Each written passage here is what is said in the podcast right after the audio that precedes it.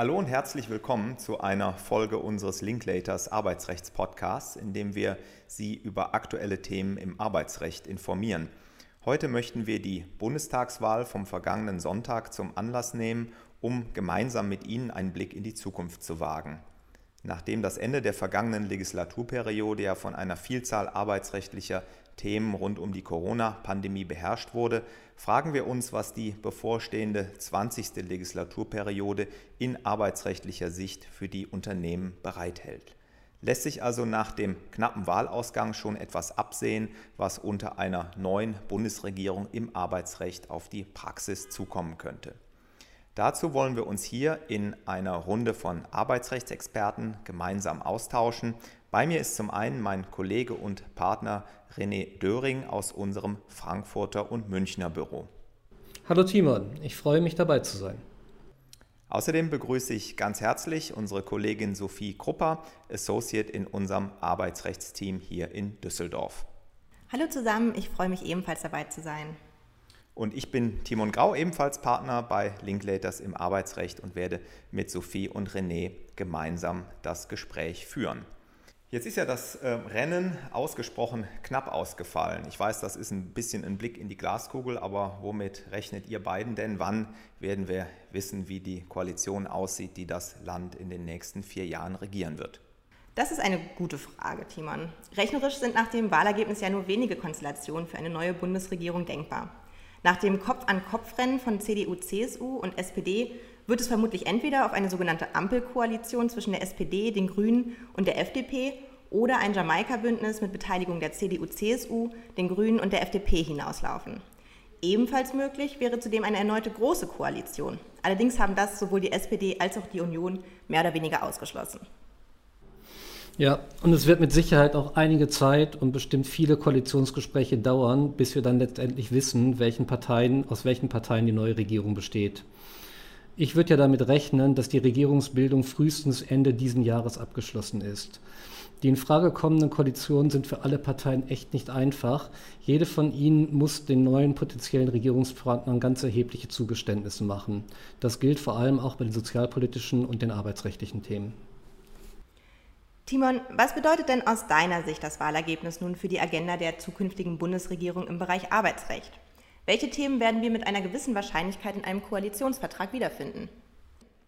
Ja, also ich glaube, man muss kein Hellseher sein, um zu vermuten, dass wir im Koalitionsvertrag etwas zum Thema Lohngerechtigkeit, also Stichwort Mindestlohn, lesen werden, aber auch Fragen der Gestaltung von moderner Arbeit werden eine Rolle spielen. Ähm, dazu sicherlich noch das Thema der weiteren Gleichstellung der Geschlechter, was Frauen in Führungspositionen anbelangt. Da hat der Gesetzgeber ja gerade das zweite Führungspositionengesetz ähm, gemacht, aber ich könnte mir vorstellen, dass es da auch noch mal eine Weiterentwicklung geben wird. Das sehe ich ganz genauso, Timon. Ich denke zudem auch, dass es wohl zu einer Erhöhung des gesetzlichen Mindestlohns von derzeit 9,60 Euro kommen wird. Schließlich war dies ja eines der Hauptwahlkampfthemen der SPD. Und auch für die Grünen gehören solche Verbesserungen beim Mindestlohn zu den sozialpolitischen Kernforderungen.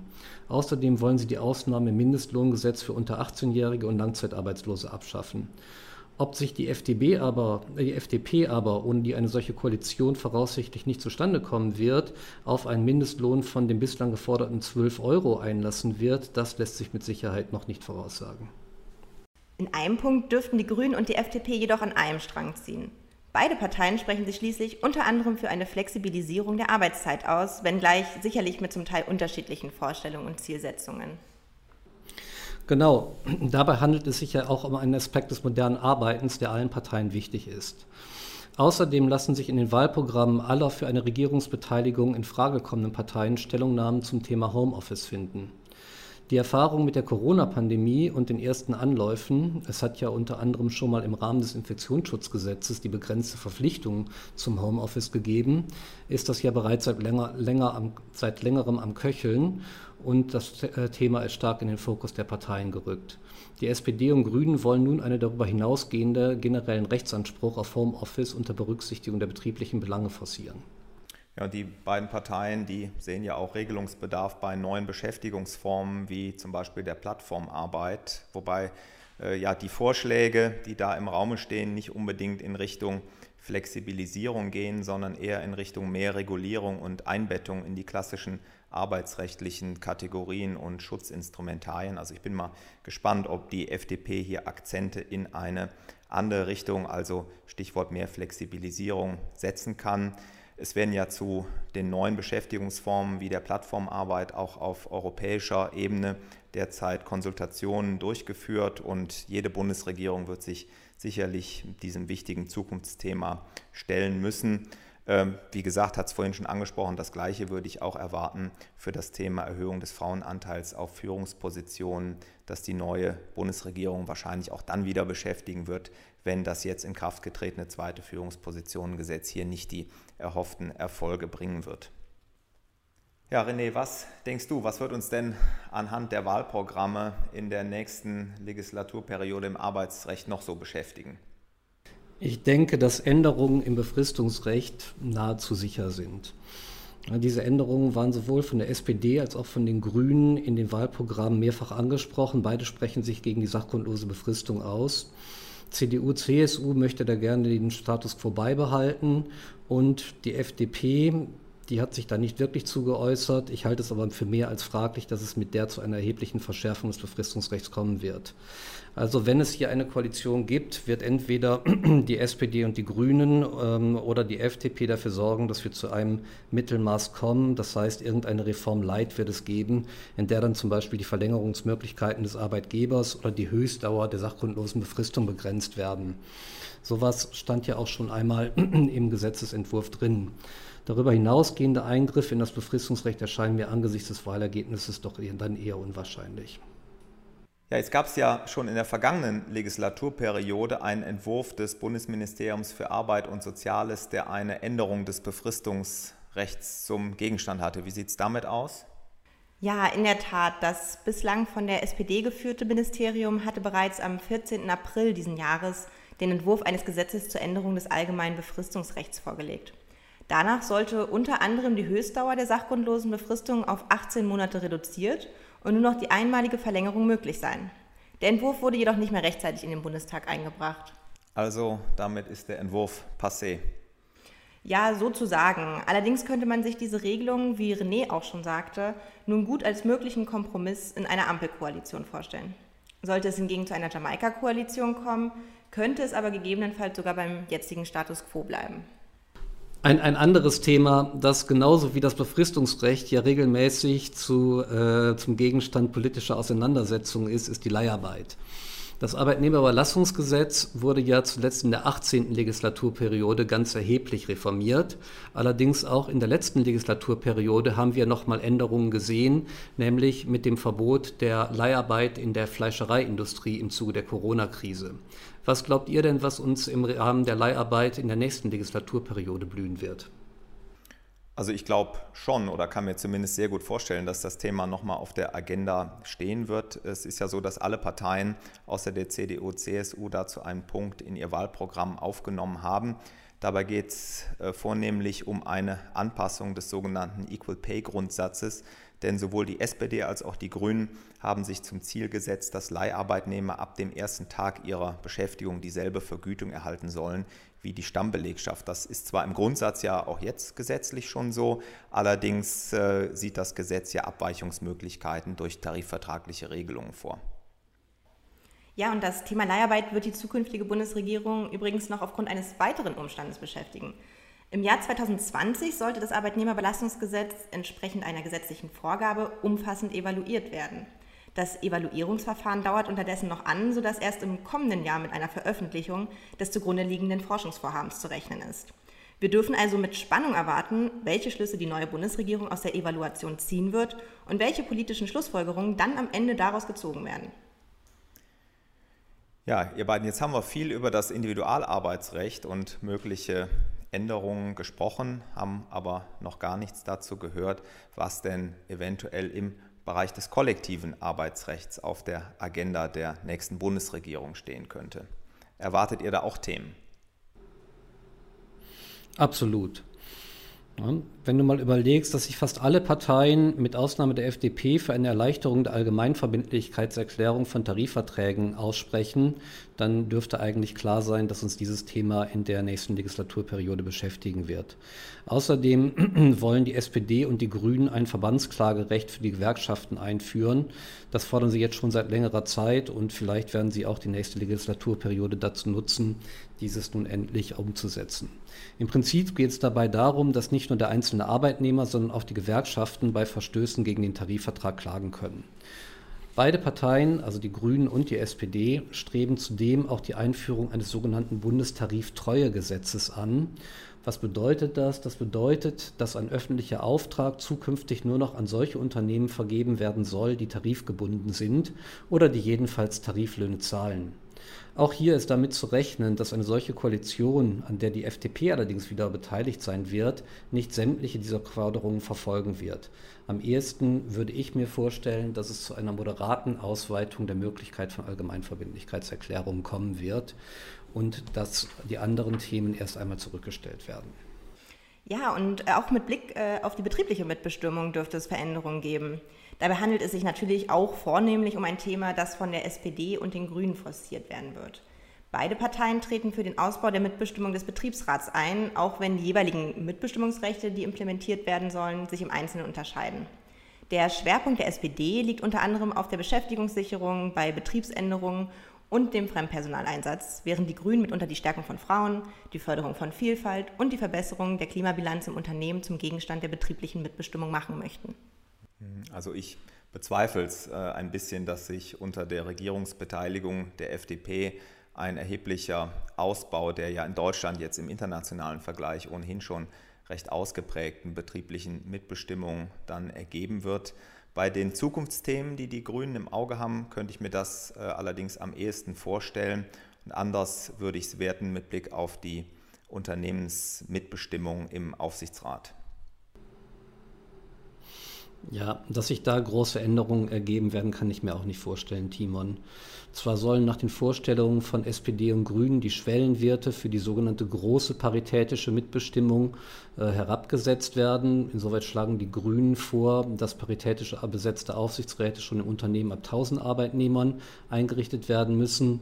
Das ist aber wiederum eine Position, welche die FDP nicht mittragen wird. Und wenn wir davon ausgehen, dass die FDP an einer Koalition beteiligt wird, kann ich mir nicht vorstellen, dass ein solches Kernthema für sie äh, zustimmungsfähig erscheint. Vielleicht nochmal zu einem anderen Thema.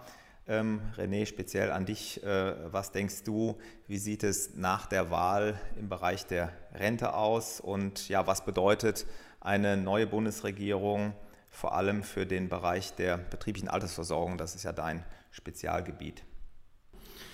Das ist eine gute Frage und die ist unglaublich schwierig zu beantworten. Also klar ist, dass das eine der größten Herausforderungen der nächsten Jahre wird, für die soziale Sicherheit im Rentenalter zu sorgen. Wie das geschehen soll, wird von den Parteien allerdings komplett unterschiedlich angegangen. Im Bereich der gesetzlichen Rente siehst du bei der SPD und auch bei den Grünen die Favorisierung einer sogenannten Bürgerversicherung, also eine Versicherung für sämtliche Erwerbstätige inklusive selbstständiger Beamter etc., was bedeuten würde, dass damit dass die Beamtenversorgung, aber auch die Versorgungswerke Vergangenheit sind. Hintergrund hier ist natürlich, dass man die Zahl der aktuellen Beitragszahler möglichst erhöhen möchte. Das führt im Ergebnis aber wiederum nur zu einer Verschiebung des gesamten Problems, weil habe ich dann aufgrund des Umlageproblems in den nächsten Jahren mehr Beiträge, aber Beitragszahler werden eben auch zu Rentnern, die dann halt eben in 10, 20, 30 Jahren bedient werden müssen, sodass wir eigentlich nur von einer Verlängerung des Problems, aber nicht von einer Lösung ausgehen müssen. Und wie stellen sich die CDU, CSU und die FDP die Zukunft der gesetzlichen Rente vor? Also die CDU und CSU will es im Grundsatz eigentlich beim Alten belassen. Das Einzige, worüber dort nachgedacht wird, ist eine Einbeziehung der Selbstständigen in die gesetzliche Rentenversicherung, also eine Pflichtversicherung für Selbstständige. Ganz andere Wege hingegen geht die FDP. Diese schlägt nämlich vor, dass im Rahmen der gesetzlichen Rentenversicherung Teile der Beiträge nicht mehr ins Umlagesystem einfließen, sondern in ein Kapitaldeckungssystem eingezahlt werden und dann von der Rentenversicherung eben am Kapitalmarkt investiert werden und so einen ersten Schritt zu machen, um auf ein kapitalgedecktes Rentensystem umzusteigen. Wenn ich mir das anhöre, dann wird das ja nicht ganz einfach, einen Kompromiss zu finden. Da hast du mit Sicherheit recht.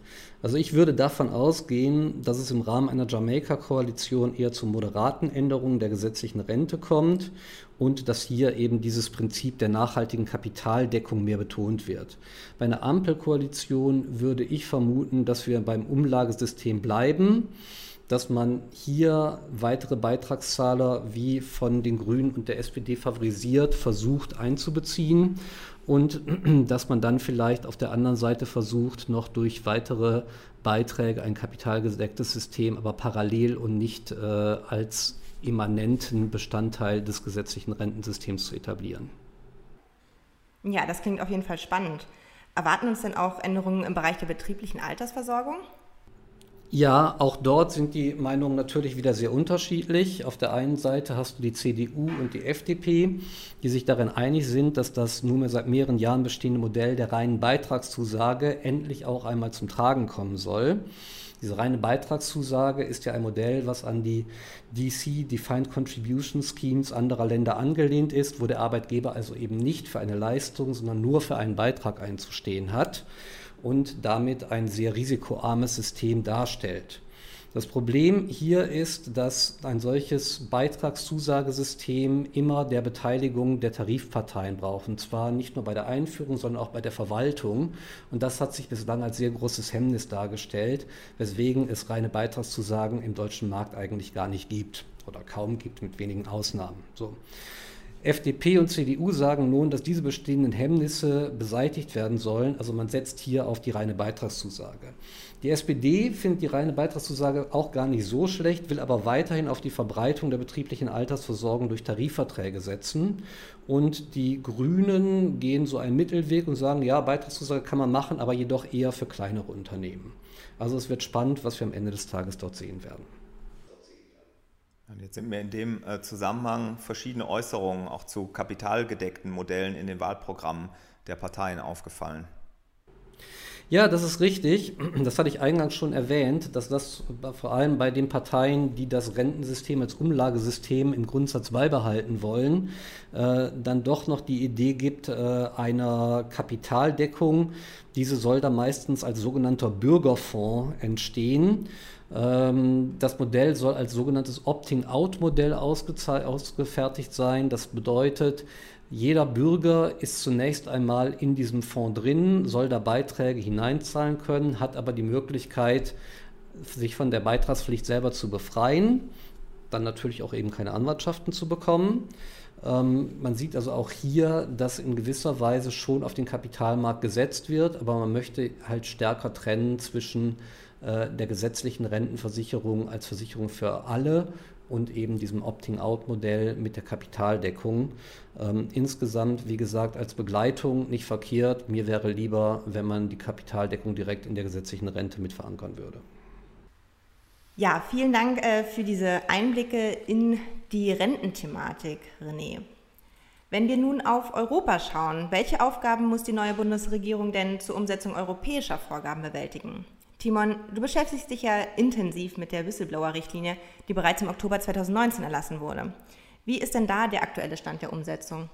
Ja, also jedenfalls dann, wenn man auf den Kalender schaut, dann wäre in der Tat die Whistleblowing-Richtlinie auch die, die mir eingefallen wäre als vordringlichste Baustelle für die neue Bundesregierung. Die ähm, Richtlinie, die äh, muss an sich bis zum 17.